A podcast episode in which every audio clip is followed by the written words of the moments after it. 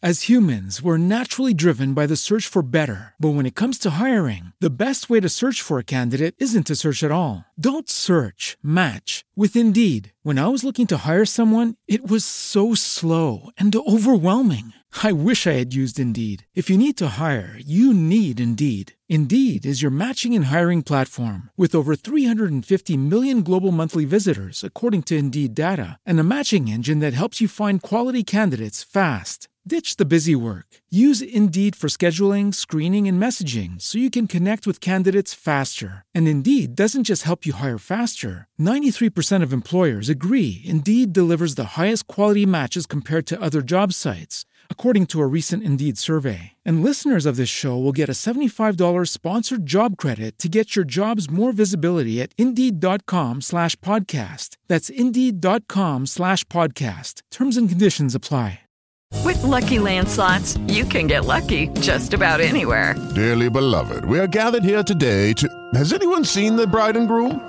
Sorry, sorry, we're here. We were getting lucky in the limo and we lost track of time. No, Lucky Land Casino, with cash prizes that add up quicker than a guest registry. In that case, I pronounce you lucky. Play for free at LuckyLandSlots.com. Daily bonuses are waiting. No purchase necessary. Void where prohibited by law. 18 plus. Terms and conditions apply. See website for details.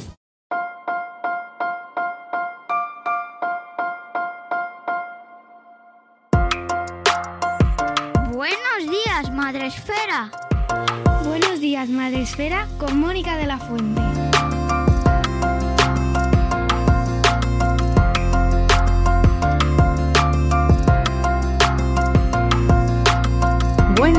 Madre Esfera. Bienvenidos un día más a nuestro podcast, el podcast de la comunidad de creadores de contenido sobre crianza, sobre infancia, sobre maternidad, sobre salud infantil. Ya sabéis, la comunidad de Madre Esfera, donde en este podcast intentamos acercaros siempre en cada episodio pues un contenido, una persona, un testimonio, una experiencia o un libro que os ayude en este camino tan divertido de la crianza y de que nuestros niños nos salgan adelante, como las plantas, que nos sobrevivan. Por eso el contenido de hoy es idóneo para este objetivo. Es un recurso eh, que todos padres, madres eh, debéis tener en vuestra estantería para poder consultar en esos momentos de dudas que los tenéis. Los tenemos siempre, todos, todas, desde, el, desde el mismo momento, incluso antes de que nazcan, desde antes de quedarnos embarazadas, embarazados. Eh, ahí, desde el momento en el que queremos tener hijos, ya tenemos dudas y ya en el momento en el que llega, pues ya lo sabéis, no os digo nada nuevo de lo que se nos viene ahí encima. Para ello tenemos hoy la ayuda y la tenéis en redes y en su, desde su canal, eh, la ayuda de una pediatra que se ha especializado en divulgar en redes y en ayudar a familias a través de su consulta online. Ella es la doctora Mar López Sureda. Buenos días, Mar, ¿cómo estás? Buenos días, muy bien, encantada de estar aquí con vosotros hoy. Lo primero, eh, gracias por sacar un ratito para, para, acercarte aquí a la comunidad de Madresfera, donde sabemos que hay muchos padres madres que mm, necesitan un poco de ayuda en estos momentos de dudas, virus, tiene que ir a clase, no va a clase, todo, todo el rato, todos los días. Mar, es un momento de duda perpetua. Lo creo. Bueno, al final por eso existe el libro, ¿no? Para que, esté ese manual con el que el niño no nace bajo el brazo. Exactamente, no nace bajo el brazo y no nacemos naciendo, sabiendo yo todo lo que necesitan nuestros hijos y nuestras hijas, que eso también es algo que hay que tener en cuenta, ¿no? Que siempre nos dicen, no, no, si se crían solos. Bueno, solos, solos no se crían como las lechugas, ¿eh? Hay que saber un poco manejarlo. Incluso las lechugas necesitan su conocimiento. Sí, sí, sí, por supuesto, si no, no crecen. Exactamente. Y si habéis visto, parece que no es poco, criar un hombre en un bancal no es nada sencillo. Así que mm, que no sobrevivan los niños tampoco lo es. Hoy hablamos del libro Las respuestas de mi pediatra, tu guía fácil y práctica de salud infantil en casa, que ha publicado Grijalvo y que ya creo que ya va por su segunda edición, Mar. Tercera. Toma, Madre mía, ¿cómo, ¿cómo va de rápido esto? Pues enhorabuena. Muchas gracias. La verdad es que ha sido prácticamente en una semana. Tengo que anunciar aún que, ya estamos en la tercera, no me ha dado tiempo. Claro, yo no la había visto, no me ha dado tiempo. He visto la segunda, pero no había visto la tercera. Pues enhorabuena porque es un, un acontecimiento que hay que celebrar y sobre todo eso quiere decir que hay ganas de saber, hay ganas de entender que, cómo manejarnos en esto de la salud infantil. Lo primero que quería hacer era que nos contases un poco quién eres y cómo llegas hasta, hasta aquí, hasta este libro. Pues yo soy pediatra, eh, estudié la carrera en Barcelona y me especialicé en Mallorca. Yo soy de aquí de Mallorca. Y después, bueno, siempre quise ser pediatra de atención primaria, el pediatra de cabecera, que veía a los niños crecer, así que hice pediatría sabiendo, hice medicina sabiendo dónde iba a terminar, hice pediatría sabiendo dónde quería terminar, ¿no? Que mucha gente, muchos compañeros empezaban medicina, pero luego no sabían muy bien qué especialidad les podía gustar más, o, pero es que yo tenía muy claro que para mí solo había una opción, era como si no consigo esto, no sé qué voy a hacer. Em, al final, pues conseguí hacer atención primaria, que era lo que más me gustaba, lo que más me gustó tanto en la residencia como, como al salir.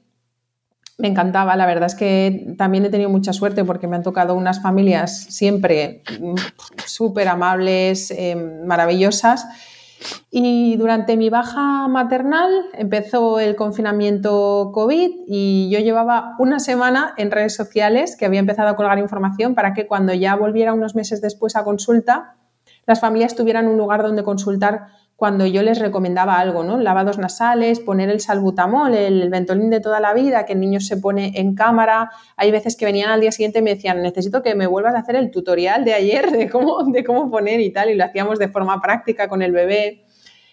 Eh, y entonces fue un poco eh, esa idea que yo quería hacer y que nunca tenía tiempo para hacer, pues en mi baja maternal, cuando mi hija empezó a hacer siestas de tres horas encima mío y yo ya no sabía qué leer ni qué hacer, dije, oye, ¿por qué no empiezo a hacer esto? Y nada, una semana después de haber empezado, COVID, confinamiento, eh, niña todo el día en el suelo, con ella, cantándole, jugando. Y, y, en sus siestas, pues, pues empezaba a hacer post o a colgar información y empecé a ayudar a la gente a, explicarles cuándo tenían que ir a urgencias, cuándo se podían quedar en casa. Claro, nadie quería salir de casa y nadie quería ir menos a un hospital o, a un centro de salud. Eso era como impensable, ¿no? Y, empezaron a, a, preguntarme, ¿esto es urgente? ¿No es urgente? ¿Tengo que ir? ¿No? Piensa que muchísima gente tiene, no ha tenido nunca contacto con niños o mucho contacto con niños hasta que no tiene un hijo. Entonces, fiebre en un niño, pues no sé, será urgente, no será urgente, pues cuánta fiebre es urgente. Es que hay veces que uno se estrena por la puerta grande, ¿no? Porque hay gente que es maestra o yo, y lo ha visto más, o, o, médico, o bueno, que ha tenido más contacto con los niños, pero otra gente que ninguno, hasta que no es madre o padre. Y un poco fui allí ayudando a la gente y fui creciendo. Y también soy mamá y yo creo que, eso me ha ayudado mucho a ponerme en el lugar de las familias todavía más, porque yo siempre he sido muy sensible, pero ahí ya ha sido una sensibilidad extrema. Eh, el hecho de, ser madre, pues se nota mucho en el libro, además te lo digo, ¿no? El hecho de que pues efectivamente que empatices, que te pongas en el lado de qué les puede preocupar a las familias. Cuéntame un poco cómo ha sido el proceso de elaboración de, este libro, si te ha costado mucho y qué has tenido que dejar fuera, porque es imposible abarcarlo todo. Exacto. Eh, pues en 2021 me contactaron para hacer el libro, ya ha salido en 2023, así que imagínate, eh, tenía que salir en, 2022, eh, o finales de 2021 2022 porque me contactaron al principio, a principios de 2021, y, les dije, me dijeron una idea para el libro. Y les dije que, al cabo de un tiempo, les dije que no, que no acababa de ver esa idea clara y les propuse otra. Y al cabo de poco, volví a destruir mi idea anterior, autodestruí la idea y eh, creé esta otra y estuvieron de acuerdo, me, lo permitieron y, y ya casi me mataban con las fechas. Ya era como, madre mía, es que no nos lo puedes retrasar más, ¿qué vamos a hacer? ¿no? no estaban muy contentos conmigo, pero bueno, el final, el, resultado me ha gustado mucho, yo soy muy exigente em, y me cuesta mucho que, si, si, me gusta, es que está bien. Entonces estoy contenta porque, bueno, espero que ayude a las familias, espero que les guste. A, a, mí me gusta, yo creo que va a ser muy práctico y que va a ayudar mucho. Pero claro, al final la última palabra siempre, siempre la tienen las familias.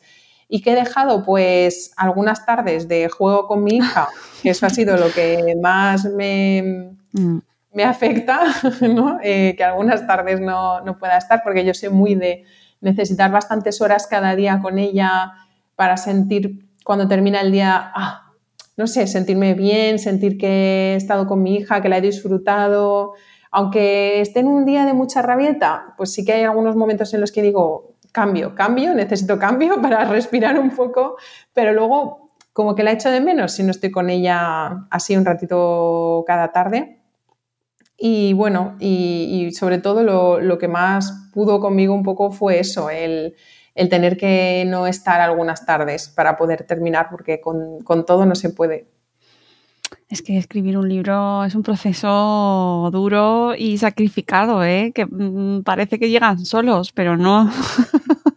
Tiene mucho sacrificio detrás y además un libro como el tuyo en el que hay una, un, componente de divulgación absoluto, es decir, es un libro eminentemente práctico que debe ser consultado en ocasiones de, bueno, pues alto riesgo, me refiero que son cuestiones de salud, con lo cual te tienes que plantear mucho que estás escribiendo, que tenga sus referencias, su base, ¿no? Entiendo que no ha de haber sido nada sencillo.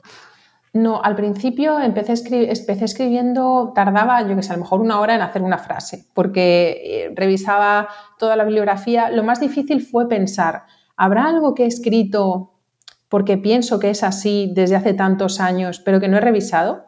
Porque había cosas que tenía muy claras que eran de una manera y cuando lo revisé había algún estudio nuevo o había algún, algún toque que de alguna cosita que había cambiado. Entonces, me daba miedo escribir algo sin querer y no darme ni cuenta de que eso lo había escrito por, mi propia experiencia en, hospitalaria o, o, en el centro de salud, por mi propia experiencia de tantas veces haberme leído un tema, llega un momento en que escribes algo y a lo mejor no te has revisado la última evidencia. Obviamente los temas más antiguos como como los resfriados, o pues eh, no hay mucha bibliografía nueva normalmente, porque es algo ya muy estudiado.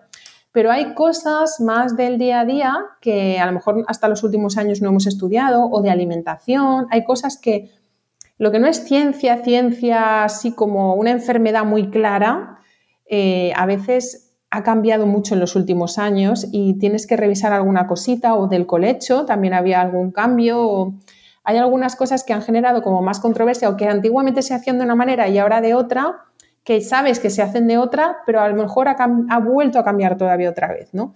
Había alguna cosilla que tenía que volver a revisarme y después lo que hice fue al revés, empecé a escribir y a buscar la bibliografía de lo que había escrito ese día al final.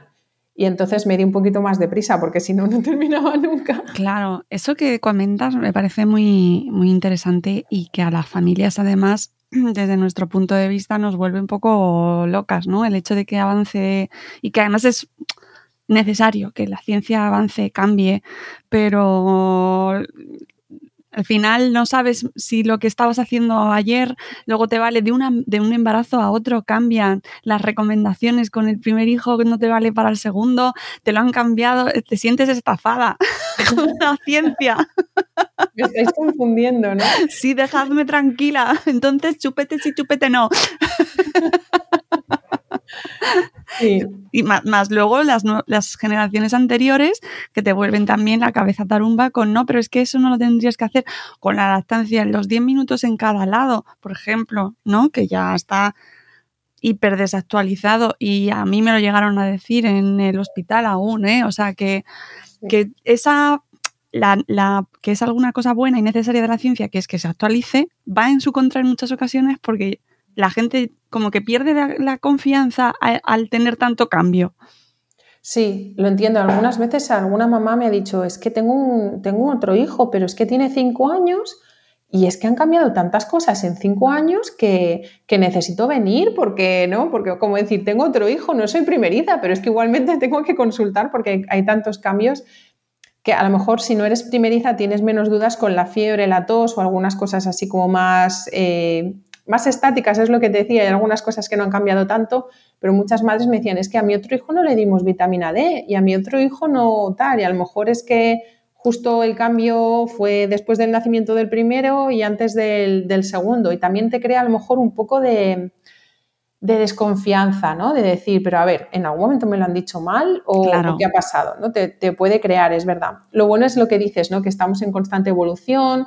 Yo hay veces que incluso le digo a una familia, esto es así, pero yo creo que cambiará algún día porque no tiene sentido, ¿no? aunque sea así, ¿no? Antiguamente el gluten se tenía que dar entre los 6 y los 7 meses.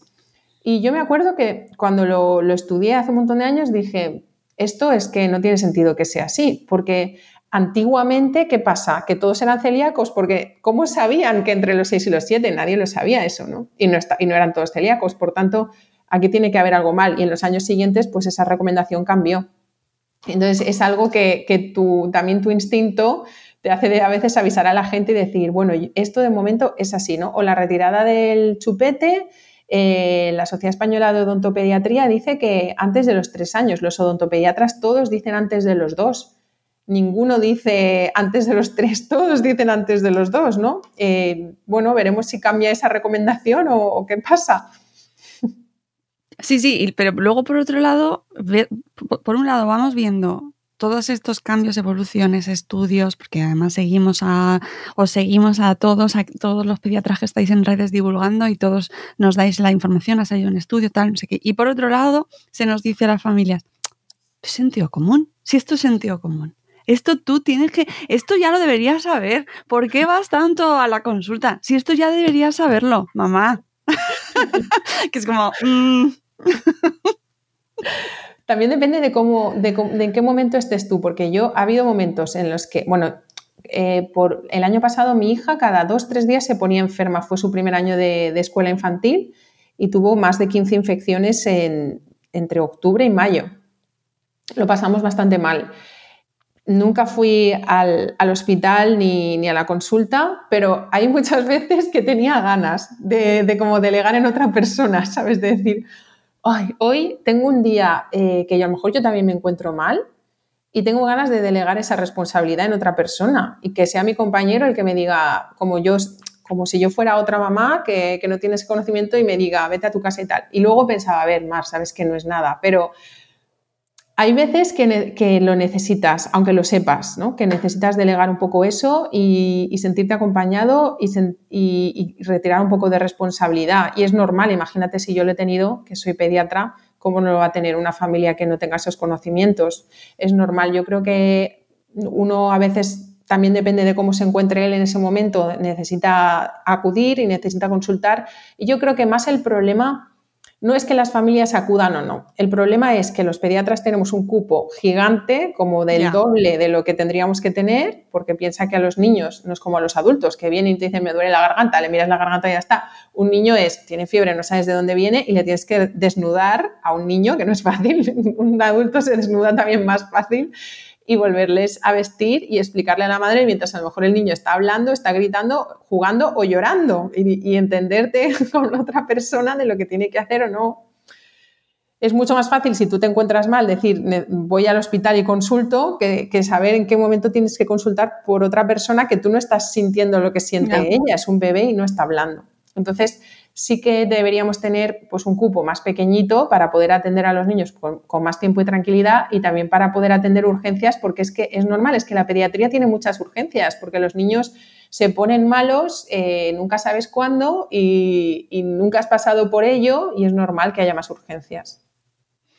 Sí, siempre hay esta eterna lucha sobre todo en Twitter, entre eh, padres, no llevéis tanto a los niños de urgencias y la familia como, pues es que tengo que, o sea, a ver qué hago. Yo no soy médico, no soy pediatra y teniendo ahí evidentemente como esa, em, esa información genérica de si hay ciertas cosas que ya las sé, pero si yo veo a mi hijo que está muy mal, pues lo voy a llevar. Siempre está ese eterno enfrentamiento. Claro, pero no, no debería existir, deberíamos estar unidos. Solicitando, oye, que, haya más pediatras en el centro de salud con un cupo así, pues menor, y, todos estaremos contentos. Nosotros sí. Pues que no me quería meter ahí, pero es que aquí en Madrid estamos, eh, yo estoy en Madrid, y tenemos un problema con, la, con las plazas de pediatras de atención primaria, porque hay miles de niños que no tienen eh, pediatra eh, asignado. Con lo cual, el tema... hay un problema porque en España eh, se jubilaban en, cinco años, que es justo ahora, no sé si era el 70% de los, de los pediatras que tenían plaza, o plaza fija en, en nuestro país. Entonces, ¿qué pasa? Que de repente tienes que cubrir 70 plazas con mucha gente que tú sabes que muchos médicos se han ido fuera, ¿no? Porque cuando han querido coger plaza, pues no había, o pues no había en Madrid en centros, se tendrían que a lo mejor que desplazar mucho, ¿no? o en la comunidad que sea, porque ya estaban ocupadas por otros pediatras estas plazas. Entonces hay mucha gente que se ha ido y ahora nos encontramos en una situación en la que necesitamos, mucha gente se ha ido, claro, y hay que buscar solución a esto al final. Ay, exactamente. Lo que tenemos que hacer es reivindicar que sea una sanidad pública digna, que que los médicos tengáis tiempo suficiente y que los pacientes pues sean atendidos eh, adecuadamente y en su momento y no dentro de o que nos tengamos que buscar la vida, ¿no? Exacto. Que buscarnos la vida al final sí que se ha hecho mucho eh, durante la pandemia y se hace mucho en redes, aunque eh, hay una parte súper positiva. O sea, no me refiero a urgencias porque además sé que aquellos que estáis en redes siempre deriváis mira, esto no te lo puedo atender personalmente cuando se trata de cuestiones evidentemente graves, mm, tiene que verlo tu pediatra o en un centro, ¿no? Entiendo que lo sé. Pero sí que es verdad que esa labor de acompañamiento que muchas veces no hemos tenido o no se tiene ahora mismo, eh, la suplís mucho con vuestros perfiles y vuestra información y eso lo, lo verás tú cada día. Sí, a ver, sí que es verdad que a veces recibes mensajes que, puedes solucionar o con preguntas sobre cuánta leche y, primero el alimento o, esto se puede comer o cosas así. Y otras veces que se ha caído el niño y allí dices, es que probablemente si se ha caído de su altura no será nada grave y tal, pero claro, no estoy allí y no me puedo arriesgar tampoco a dar según qué respuesta. Sí que, por ejemplo, este pasado fin de semana que hice firma de libros aquí, muchas familias me decían que a veces también me lo han dicho por, Instagram, que o a veces no habían tenido que ir al médico porque habían sabido que era lo que tenía el niño y habían dicho, ah, mira, pues esto sé que se va solo. O, y otras veces, eh, o, sé que tengo que vigilar, ¿no? Eh, vómitos y diarreas, pues signos de deshidratación. Pues no, el peque va bebiendo y tal, pues sí, Mar ha dicho que también vale con leche cosas así. Y otras veces que iban al pediatra, pero ya sabiendo un poco que tenía el peque más tranquilos, ¿no? Y, les dije, ah, pues mira, por eso mis compañeros me deben recomendar, porque la gente llega más tranquila o hay veces que, no es necesario consultar incluso, según con qué. Claro, claro, y de hecho por eso el libro me parece tan interesante, ¿no? Y como recurso para, para las familias que, mm, pues eso, que, tienen dudas durante todas las etapas, porque eso es una de las cuestiones eh, que me parece muy interesante del libro, cómo lo has estructurado. Cuéntanos un poco cómo lo pueden utilizar, cómo está planteado para que luego cuando llegue a su casa, cuando lo compréis, eh, lo tengáis a mano para poder utilizarlo. Pues al principio tienen el índice organizado por edades, pues de 0 a un mes, de 1 a 6, 6, 12, 12, 18, eh, perdón, 12, 24, 24, 36. Y luego están las recomendaciones en generales, ¿no? ¿Qué hacer en un accidente? Protección solar, repelente de insectos, azúcar, pantallas, hay recomendaciones así más generales, retirada del pañal. Em, lo organizado por edades para que una familia, si quiere comprarlo y leer lo que va a hacer su peque, porque dentro de cada edad hay desarrollo psicomotor a esta edad, ¿no? ¿Qué suelen hacer y en qué rango suelen hacerlo? ¿Y cuáles son los signos de alarma? Si no ha hecho esto a tal edad, tienes que consultar. También vista, oído, tacto, cómo ven, cómo oyen, cómo es el gusto o cómo, cómo se van desarrollando sus sentidos. Después, sueño, que es una de las grandes. Alimentación, que es que cuando es muy bebé, pues hablo de lactancia materna y de leche de fórmula.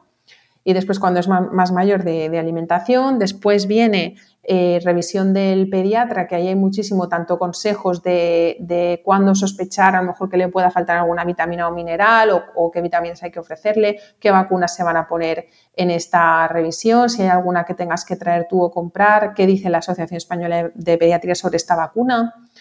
Eh, en qué meses se tiene que administrar o las preguntas más frecuentes de mete los pies hacia adentro por, edad, por, organizadas por edades. A esta edad, ¿qué soléis preguntar? Pues el ronquido del bebé por la noche, que realmente no tiene mocos, que es una rinitis. O ¿qué soléis preguntar aquí? Pues que mete los pies al andar o que aún no camina. O... Y luego los mitos o cosas que van a escuchar sí o sí, pues probablemente de la familia.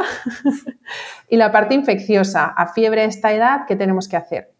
En la parte de 2 a 3 años sí que cuando hablo de alimentación hablo del plato de Harvard y hablo que es para todas las edades, realmente es a partir de 2 y después también hablo de cómo conservar los alimentos que también nos ayudan en general en casa, pero me pareció interesante poner algo que fuera un poco para, todas las edades, igual que la parte infecciosa, ¿no? que, que es para todas las edades. Y al final hay un índice alfabético, de forma que la gente que dice, ostras, es que mi hijo se acaba de caer, se puede ir a buscar la G de golpe en la cabeza y le pone página 138. Se va a la página 138, ¿qué tengo que hacer si se cae, si se cae el peque? Puede ser algo que consultes puntualmente también.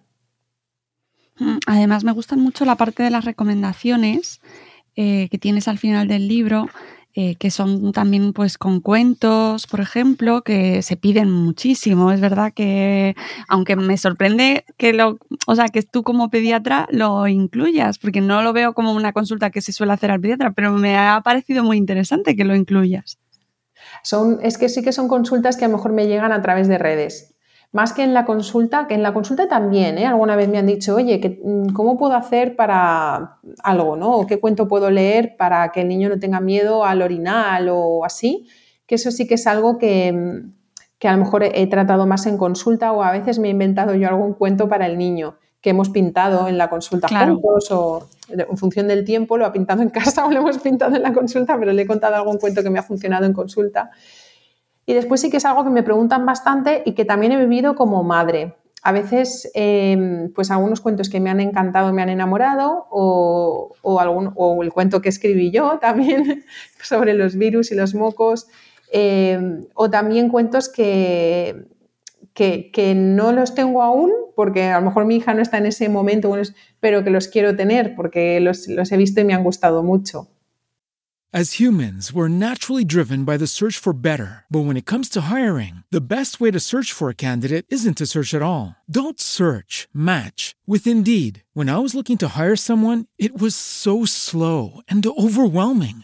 I wish I had used Indeed. If you need to hire, you need Indeed. Indeed is your matching and hiring platform with over 350 million global monthly visitors, according to Indeed data, and a matching engine that helps you find quality candidates fast. Ditch the busy work. Use Indeed for scheduling, screening, and messaging so you can connect with candidates faster. And Indeed doesn't just help you hire faster. 93% of employers agree Indeed delivers the highest quality matches compared to other job sites, according to a recent Indeed survey. And listeners of this show will get a $75 sponsored job credit to get your jobs more visibility at Indeed.com slash podcast. That's Indeed.com slash podcast. Terms and conditions apply.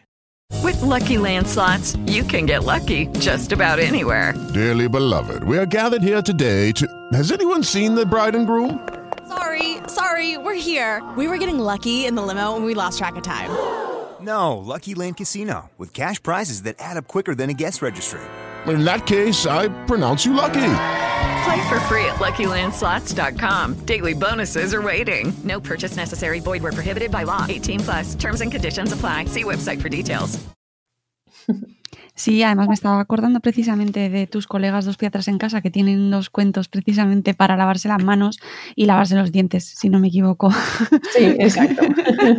y que, que eh, me parece, pues mira, claro, al final se cruza, es evidente que vosotros tenéis más perspectiva de lo que os piden las familias y sí que es verdad que lo había visto pues que es como que se pedía a otros perfiles, pero ahora viéndolo según me lo decías digo, pues claro, tiene todo el sentido. Claro, sí, sí, en el mío hablo de eso, de, de los mocos, de que los mocos no son malos, porque muchas veces las familias es como, ¿cómo quitar el moco? ¿Cómo quitar el moco? O los niños es como, ah, moco. Y digo, no, no, los mocos son buenos porque se pegan los virus y entonces vienen las defensas y, también por el tema del miedo al médico. Sale una exploración, sale como una niña va al médico y como le explora, le quita la camiseta, le ausculta y tal, y le va explicando, ahora vamos a mirar en la orejita, a ver, a ver si vemos alguna hormiga, y ahora vamos, sale y le va explicando lo que yo a veces les explico en una exploración. Y muchas familias también eh, me comentan que, antes de ir al médico le enseñan esa página para explicarle lo que va a pasar. Y los niños pues ya ya no lloran muchas veces, ¿no? Cuando haces en casa pues ese role-playing. Eh, el otro día una amiga me decía, eh, le teníamos que poner la vacuna de los tres años. Y hicimos el role-playing de la vacuna. Se nos olvidó hacer el role-playing de pesarla, medirla, mirarle la garganta y con la vacuna no lloró y con lo otro sí. Porque se nos olvidó hacer la otra parte. Bueno, es muy interesante, ¿no? La parte de anticipar que, eh, mm, bueno, pues que tiene una, una mm, un rol muy especial, eh, sobre todo con niños y niñas que tienen como más aprensión a la visita del médico. Y estaba pensando también en familias con niños con discapacidad, con autismo, por ejemplo, que, eh, que tengan necesidades especiales y que la anticipación es mm, casi obligatoria en muchas ocasiones. Usan tarjetas muchas veces. Claro, los pictogramas. Los dientes, exacto, para que ellos puedan ver eh, lo que va a pasar.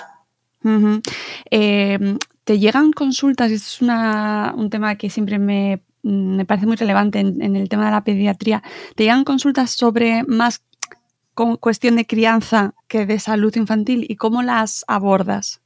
Muchas. Me llegan muchas, sobre todo de rabietas o mi hijo me pega, es normal, no es normal. Eh, las abordo, pues normalmente explico en historias que un poco mis, mis sensaciones, mis impresiones como madre y también como profesional que, ha ido buscando información y ha ido formándose en este sentido, pero, pero siempre especifico que no soy eh, ni psicóloga infantil, ni maestra infantil o una persona que se haya especializado en esto.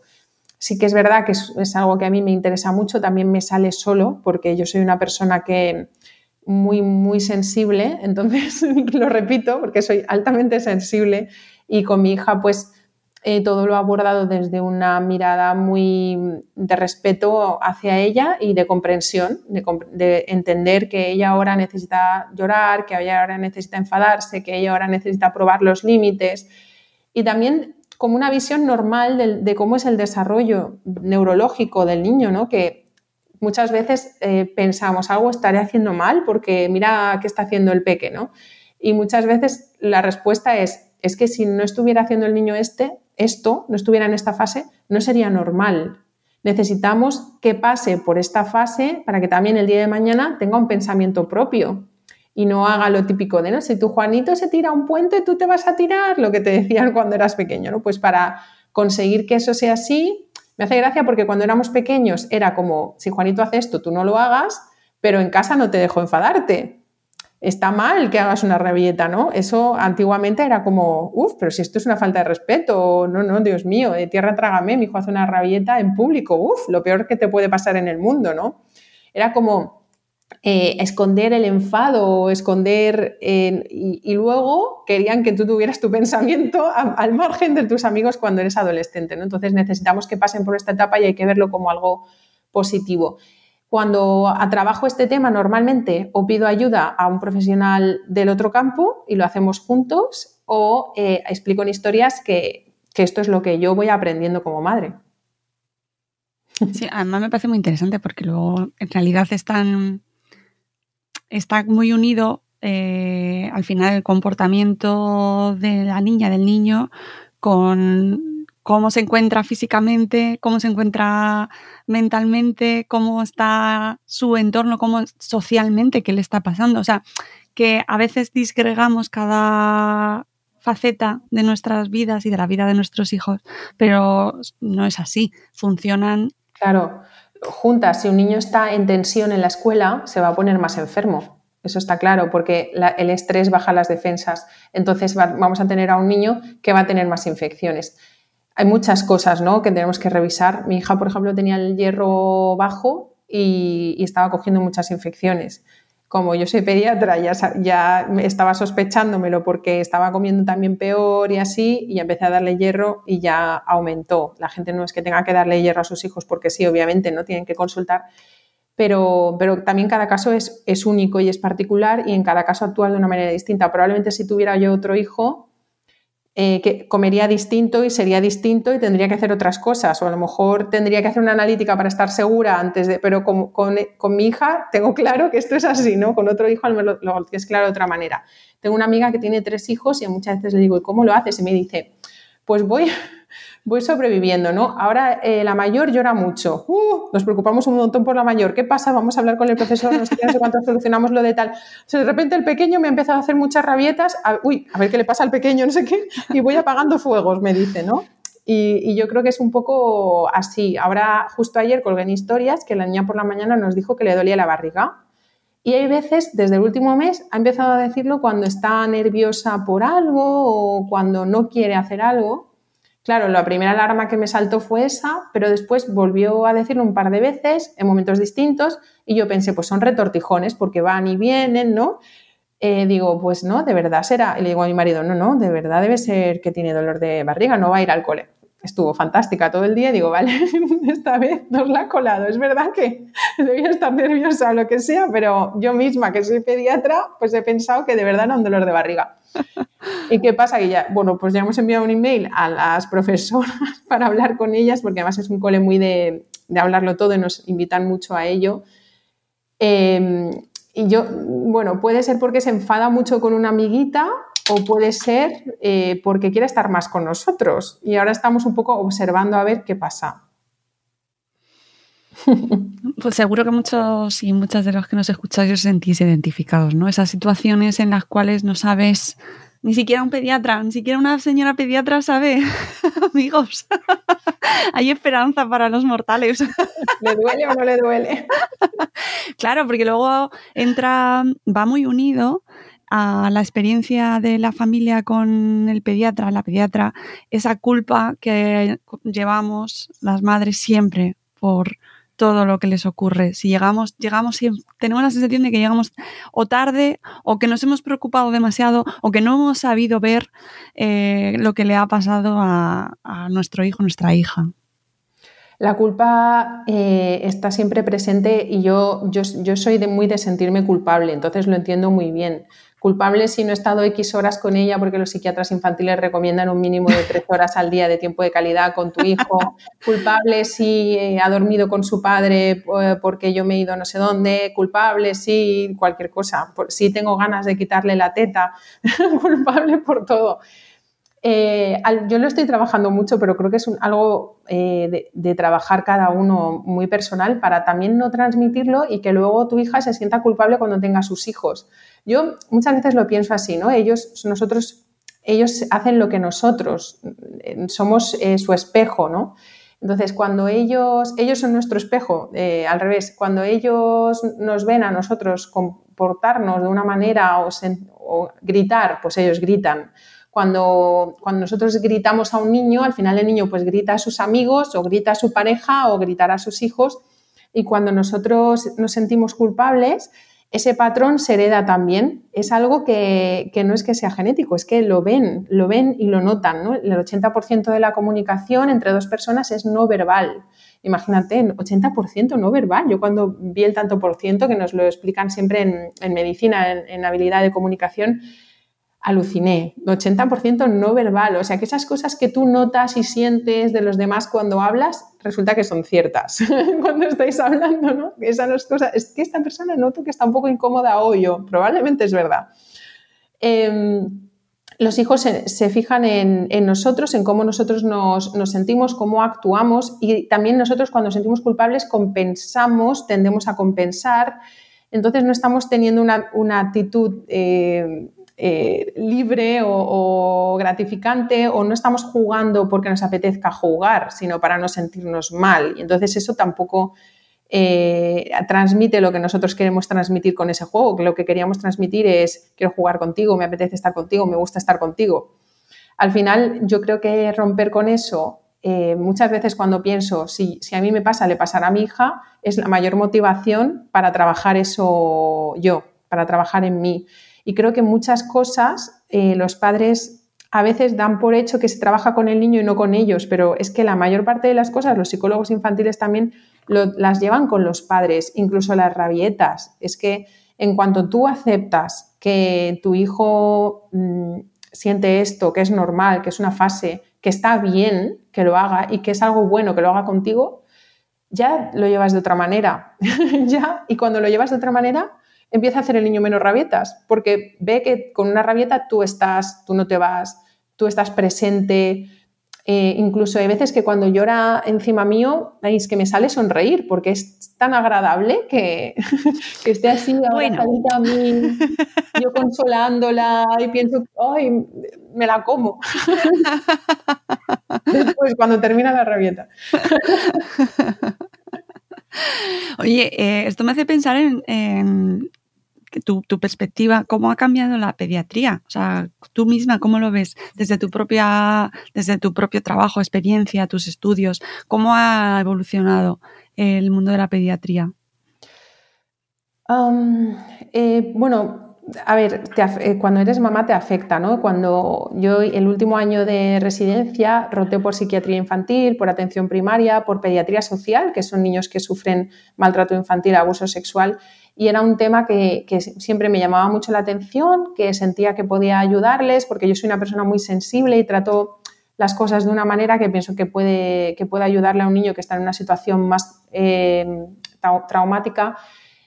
Em, y mm, siempre que había un caso así, me llamaban a mí y a la jefa de, de de Pediatría, que también estaba especializada en esto, y nosotros llevábamos el, caso, la situación, llamábamos al juez a veces o lo que teníamos que, llamar y he ido a muchos juicios. Ahora no sé si podría hacerlo. Ahora que soy mamá, no sé si podría hacerlo. Em, porque antes eh, eres capaz de ser una persona sensible con ello, pero también lo ves desde una perspectiva distinta que cuando eres madre. De hecho, cuando, cuando eh, fui mamá, Mm, me di cuenta de lo difícil que es tener un bebé en casa 24 horas y de la cantidad de veces que habrían pasado cosas en esa familia y en una familia normal y corriente, eh, pero que a lo mejor está un poco al límite, ¿no? Porque al final yo también tenía apoyo de mi pareja pleno, a mi pareja le ha faltado solo tener teta, no le ha faltado nada más. Eh, tenía mm, apoyo familiar también, pero mucha gente no lo tiene. Entonces, eh, y a veces estar sola, amigas mías han estado solas desde la, primera semana de vida del bebé y a lo mejor son, han sido cesárea, ¿no? que a lo mejor no se podían ni mover. Y pienso que en estas situaciones como tan extremas también es que mi bebé lloró mucho, pero a lo mejor, eh, no lo sé, es, una situación diferente si tienes un bebé que llora, que llora menos. Mi hija hasta los seis meses lloraba y lloraba y lloraba y paseábamos a veces por el parque a las tres de la mañana en la mochila de porteo, medio corriendo, siempre con cuidado, eh, para conseguir que se relajara y luego durmiera. Entonces lo, pasamos bastante, bastante mal porque nunca sabíamos a qué hora íbamos a llegar a la cama ese día. Y oír a un bebé llorar muchas horas es muy desesperante y, probar una cosa, probar otra, es muy difícil. Entonces me di cuenta también de la cantidad de veces que a lo mejor las familias han pasado por situaciones que no han contado o de bebés que a lo mejor no han estado protegidos y me dio un poco de, vértigo y repelús. De las primeras sensaciones que tuve como madre fueron esas. Y la, la medicina, pues yo creo que, un poco el problema que tenemos ahora es lo que te he comentado ya, ¿no? Que cuando vas como madre al, médico, a veces sientes que es un poco, no sé qué, cuántos, ¿no? Y, es un poco así. Eh, también yo mm, estoy en una posición privilegiada, entre comillas, porque Claro, conozco a la pediatra de mi hija, eh, la he elegido yo porque es una compañera que me gusta mucho, eh, tenemos buena relación, ¿no? Eh, pero es verdad que, bueno, me encuentro otros muchos profesionales por allá donde voy que no, que no nos conocemos y, yo, y yo noto mucho unas carencias, pero es que al final se trata de tiempo, simplemente yo creo, porque realmente no hay nadie que esté en el mundo sanitario, sea auxiliar o sea médico o sea enfermera, que no esté por vocación. Al final, eh, es que todas las personas que estamos ahí, estamos allí porque, porque queremos ayudar. Entonces yo creo que realmente se trata del, de la enajenación, ¿no? que, del poco tiempo. Sí, porque además antes que mencionabas el tema de la comunicación no verbal, estaba pensando en cómo nos atienden en muchas ocasiones eh, o cómo se atiende eh, desde una consulta, que se hará de la mejor manera posible, pero no te han mirado a la cara en muchas ocasiones. Sí. Están mirando la pantalla del ordenador y no, no hay una... No, bueno, es que hay de todo, es evidente, pero falta eh, tiempo. Una, una, dermatóloga en un curso de habilidad de comunicación contó una vez que, que, dices que llegó el paciente y empecé a preguntarle, no sé qué, no cuántos tal, sí, no sé, tal. y yo estaba así escribiendo en el ordenador y antes de que se fuera por la puerta, subo la cabeza, le miro y le veo un, melanoma en, en la cara. Porque no le había mirado ni a la cara como para que nos diéramos cuenta un poco de lo importante que es eh, llegar, ver, ¿no? Eh, establecer pues esa conexión y luego de hablando un poco del tiempo que tenemos y de cómo es desgraciadamente a veces el día a día. Pues sí. Y otra cosa que también eh, comentabas que me ha hecho pensar en los solitos que estamos y en las solitas que estamos como familias. Eh, esto que decías de oír llorar a un bebé. Em, tengo, precisamente, además quería preguntarte, por ejemplo, ¿Cómo podemos abordar desde tu perspectiva? Sé que esto no tiene una respuesta perfecta, ¿eh? ni correcta o incorrecta, porque es una cuestión que me, llegó hace poco una consulta y que no sabía cómo abordar. Digo, te la voy a hacer a ti. Eh, una, alguien que conozco y que tiene un vecino, una vecina, una familia vecina cuyo bebé llora sin parar. Sin parar, sin parar, sin parar, sin parar, sin parar, muchos días seguidos.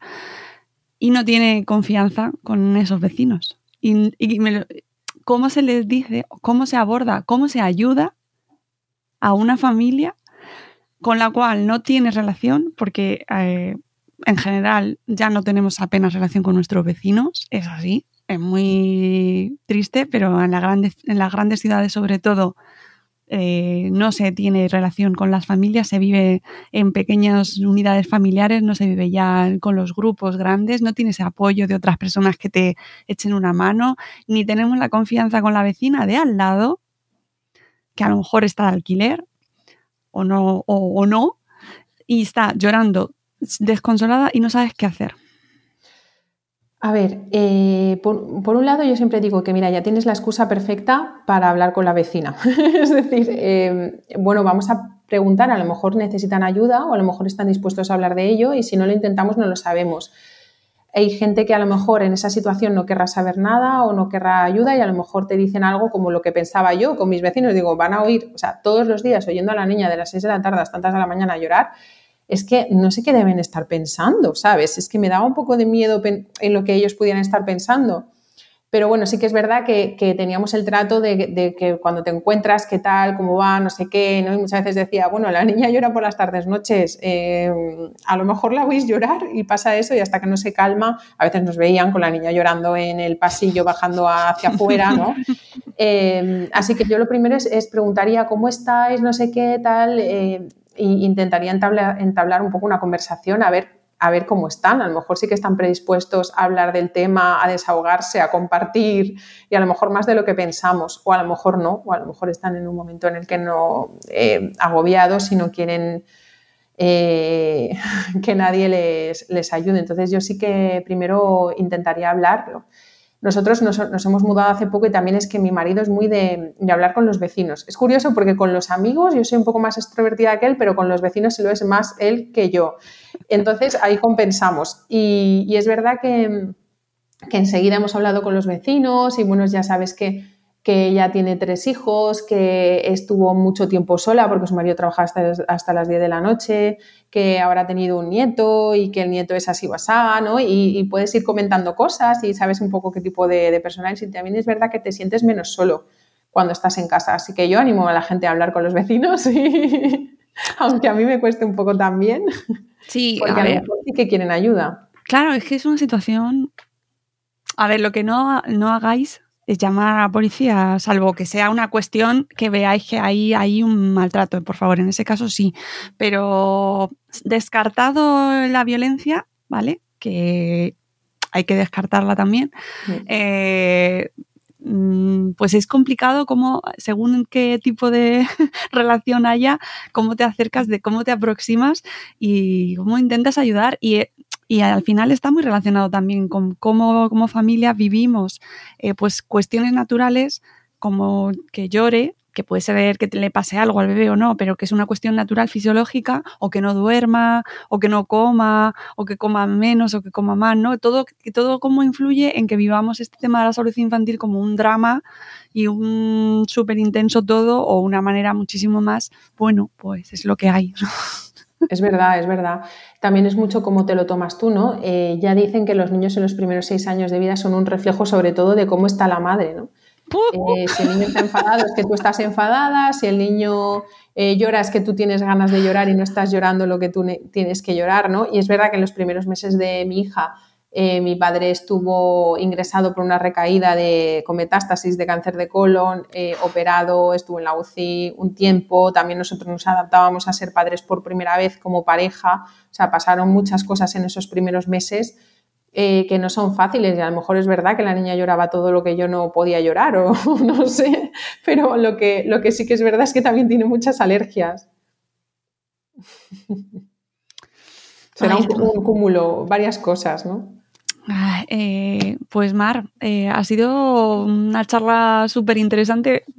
Yo recomiendo a la gente que si tenéis algún vecino o vecina con estas circunstancias, pues que os acerquéis con este libro Así como quien no quiere la cosa. ¡Ay! Mm, no sé si te vendrá bien. Hablo además de los minutos que, que yo era un niño, un bebé de media. Oye, y, eh, por ejemplo, hablando del, tema de, del sueño y del lloro y tal, eh, ¿viste el estudio que sacaron hace tiempo, hace unos meses, sobre el, método exacto para que se durmiesen los niños, que eran dar unos metros, dar unas vueltas, que estaba como eh, un patrón exacto para la mejor manera para que se durmiese un bebé? un estudio con la mejor manera para que se durmiera sí, un bebé. Sí, sí, que lo habían hasta hecho, pues eso, un método de cuántos pasos había que hacer. No sé si era japonés o no me acuerdo ahora. lo buscaré a ver si, si, lo encuentro. Pero me hizo mucha gracia porque dije, pues, madre mía, si es que si necesitamos un método. lo tengo que leer, pero hombre, si hubiera, si hubiera un método genial, pero ya me imagino consolando a un bebé y contando. ¿Qué te imaginas? Claro, claro. Ahora, ahora funciona la canción. Eh, y luego que a tu hijo o tu hija le funcione eso, porque ya sabemos que, no, bueno, que los masajes antes de dormir, fenomenal. Salvo que tu hija mm, se convierta en Chucky cuando te acercas a ella para tocarla, ¿sabes? que en ese caso tiras, tiras los libros a la, papelera. Pruebas el plan B.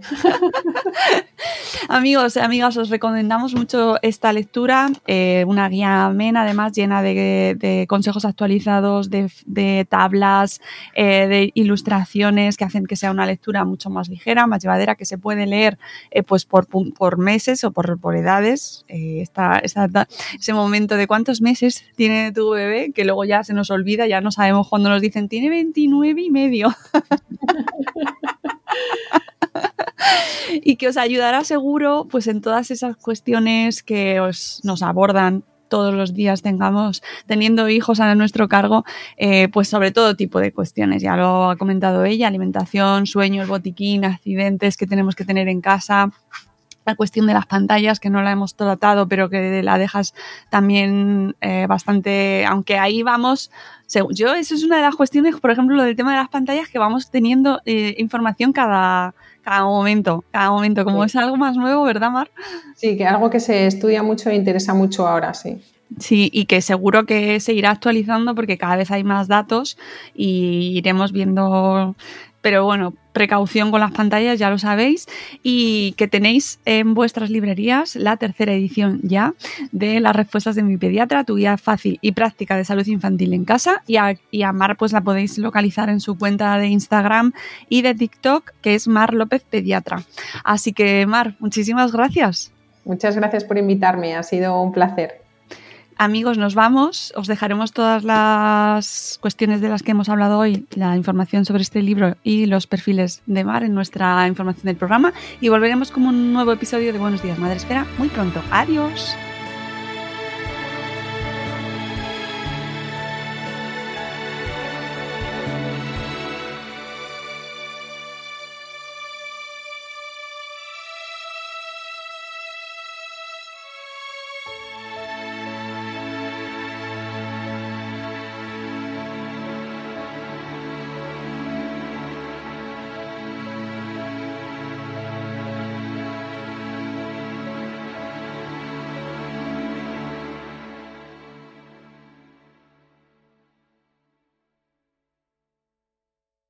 As humans, we're naturally driven by the search for better. But when it comes to hiring, the best way to search for a candidate isn't to search at all. Don't search, match with Indeed. When I was looking to hire someone, it was so slow and overwhelming. I wish I had used Indeed. If you need to hire, you need Indeed. Indeed is your matching and hiring platform with over 350 million global monthly visitors, according to Indeed data, and a matching engine that helps you find quality candidates fast. Ditch the busy work. Use Indeed for scheduling, screening, and messaging so you can connect with candidates faster. And Indeed doesn't just help you hire faster. 93% of employers agree Indeed delivers the highest quality matches compared to other job sites, according to a recent Indeed survey. And listeners of this show will get a $75 sponsored job credit to get your jobs more visibility at Indeed.com slash podcast. That's Indeed.com slash podcast. Terms and conditions apply.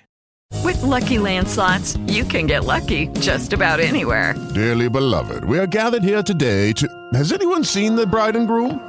Sorry, sorry, we're here. We were getting lucky in the limo and we lost track of time. No, Lucky Land Casino, with cash prizes that add up quicker than a guest registry.